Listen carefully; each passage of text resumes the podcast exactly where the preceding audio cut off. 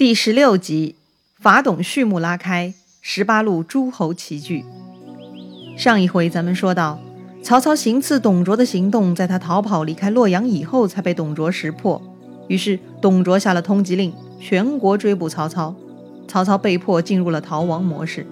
结果还没离开豫州，就在中牟县被抓住了。但幸运的是，中牟县的县令陈宫其实是个报国志士。他听了曹操的报国宏愿以后，就决定投靠曹操了。不但把曹操给放了，还丢下自己的官位，跟曹操一起逃跑了。但是在逃跑的路上，发生了一件令陈宫很难接受的事情：他们误杀了曹操父亲结拜兄弟的吕伯奢一家，不到一个时辰就沾上了九条人命。但曹操对此不但没有悔悟，还大放厥词，说：“宁叫我负天下人。”休叫天下人负我。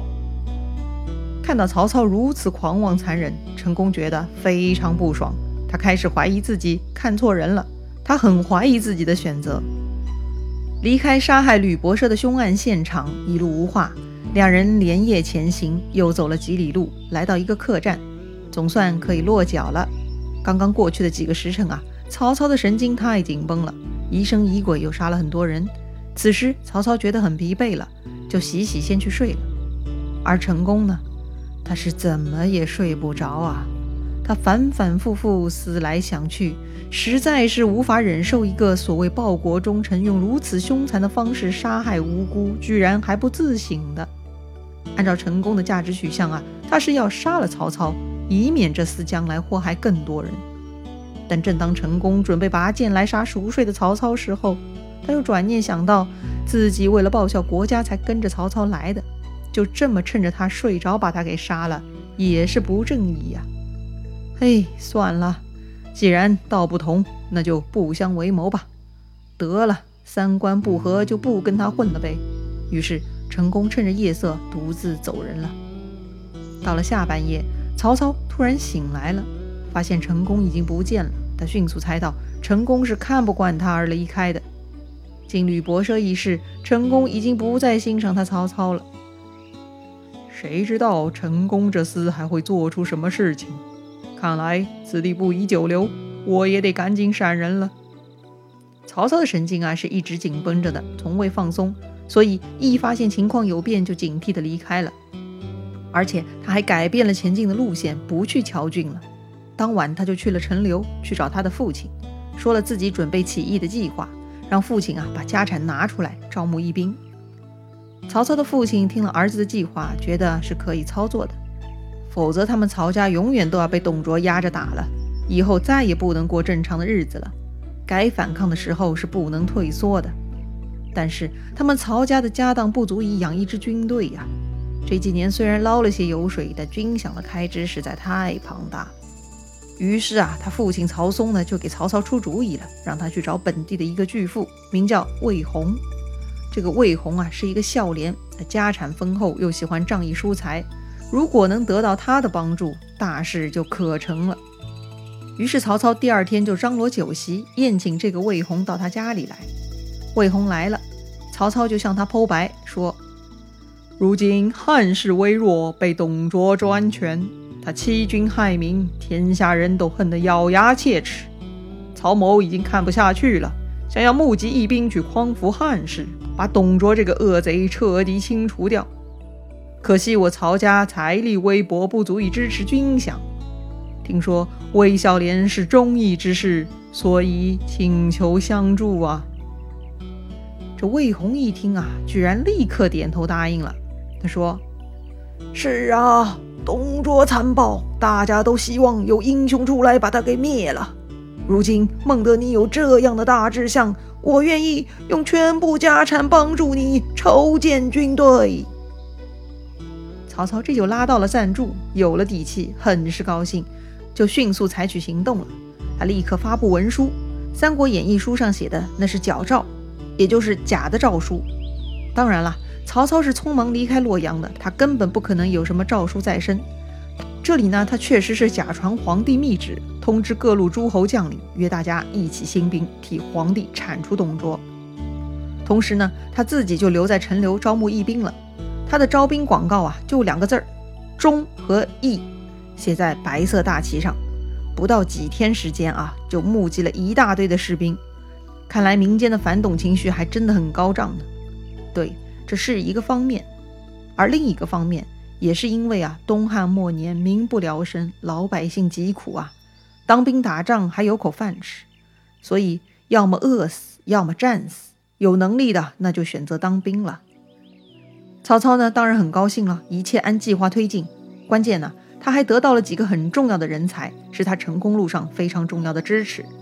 一个叫乐进，音乐的乐，进步的进，字文谦，他是阳平魏国人，也就是现在河南清丰人。还有一个叫李典，木子李，典故的典，字曼成，他是山阳巨鹿人。之前咱们讲张角的时候说过巨鹿啊，就是河北平乡县。这俩人呢，都成了曹操的警卫员，天天保卫曹操左右。是曹操最早期的保镖，非常给力。还有一个呢，是曹操老家沛国谯县的同族夏侯惇。惇呢是竖心旁加享受的享，字元让。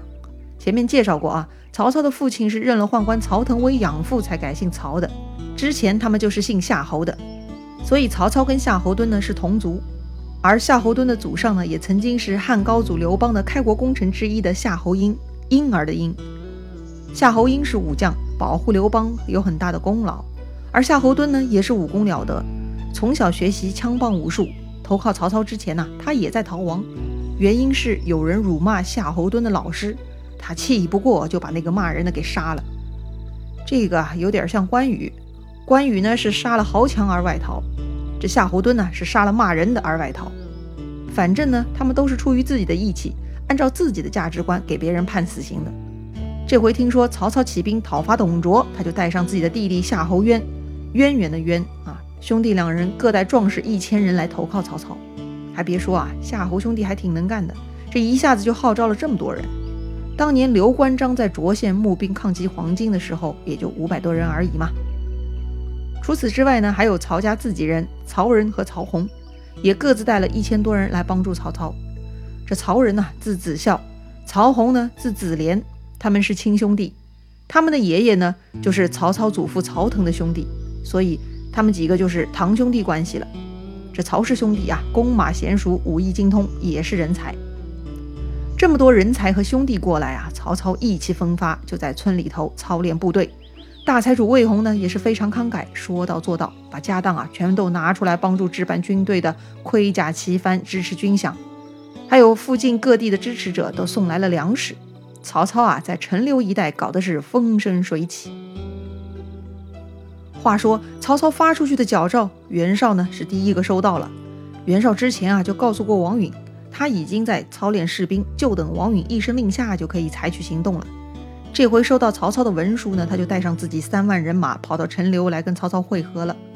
曹操呢又写了声讨檄文发往各郡县。他在檄文中啊说了三点：一。隶属董卓的罪行：欺天罔地，灭国弑君，秽乱宫禁，残害生灵，狼戾不仁，罪恶冲击。第二，这次举兵伐董是奉了皇帝密诏的，所以是正义之师。第三，请各路郡守见到这个檄文就带上正义之师，加入到我们的战斗中，扶持王室，拯救黎民。写的是有理有据。把为什么要伐董的原因，以及如何伐董的行动计划一起讲清楚了，非常振奋人心。他的檄文一发出去啊，各路诸侯就起兵响应了。除了已经过来的袁绍，又来了十六路人马，阵容非常强大。咱们来一一介绍一下。第一路后将军南阳太守袁术，袁术呢就是袁绍的弟弟。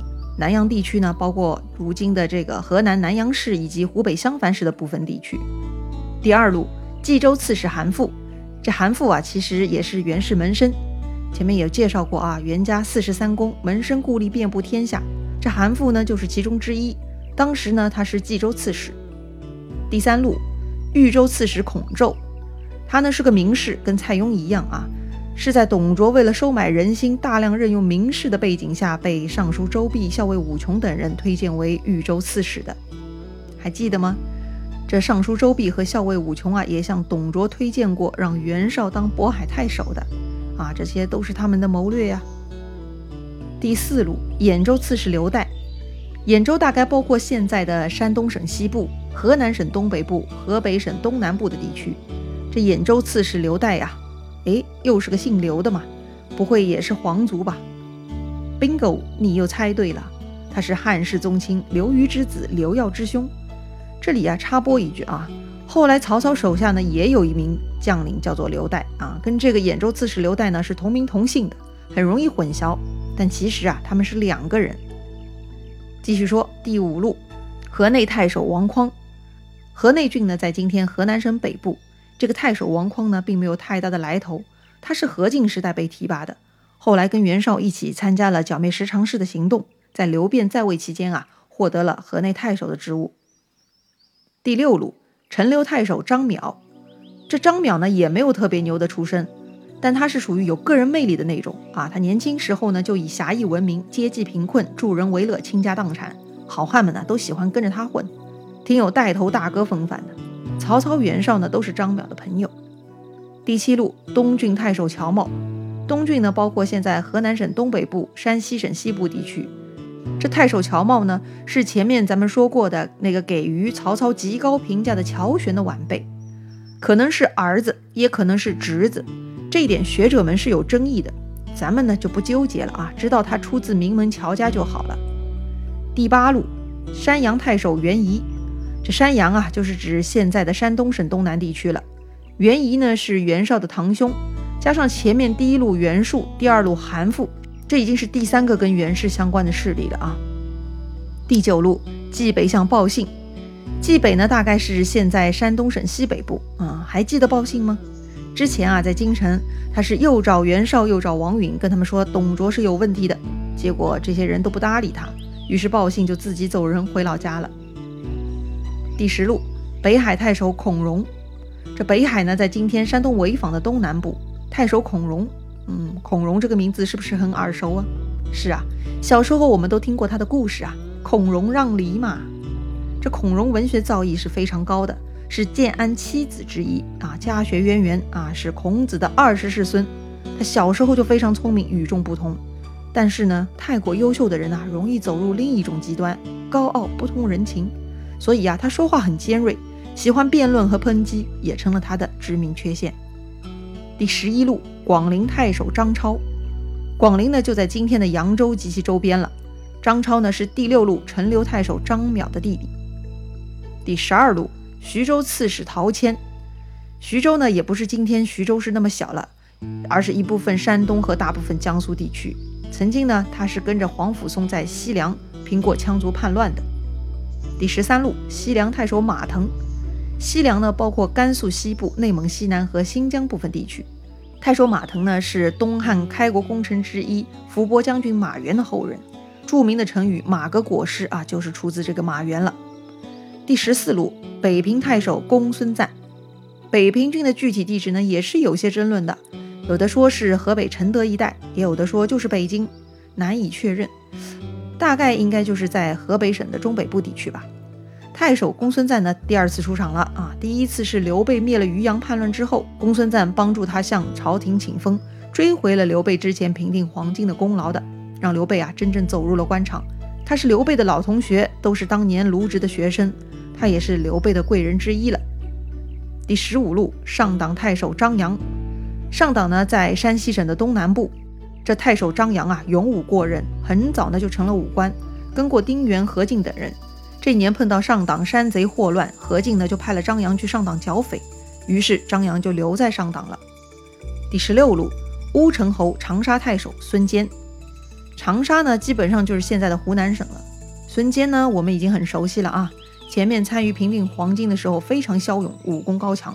后来他又去平定了长沙叛乱，就受封乌程侯、长沙太守了。这十六路军马加上曹操和袁绍的部队，一共十八路，来自全国各地，合计有四五十万人马聚集到了一起，威风凛凛，斗志昂扬。话说这小小的曹操号召力居然这么大，或者说这个皇帝的密诏这么有用，可以一呼百应？事情啊是不会这么简单的，咱们来说道说道。董卓倒行逆施，确实是大家的公敌。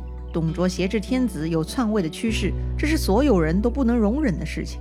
所以讨伐董卓确实是大家一致的目标，但是董卓一旦被消灭，朝局安排资源分配就得重新调整了。这么大的事儿，有头有脸的人是绝对不能缺席的。就好像是一个分赃的现场，没到场的人连残羹冷炙都不一定捞得到。所以呀，这几十万人聚集，名义上是报效国家、替天行道，但实际上是各怀心思来捞取政治资本和利益的。好了，临时团队组成了，下一步该怎么操作呢？谁先谁后呢？谁来主持大局呢？群殴董卓成功吗？咱们下回再聊。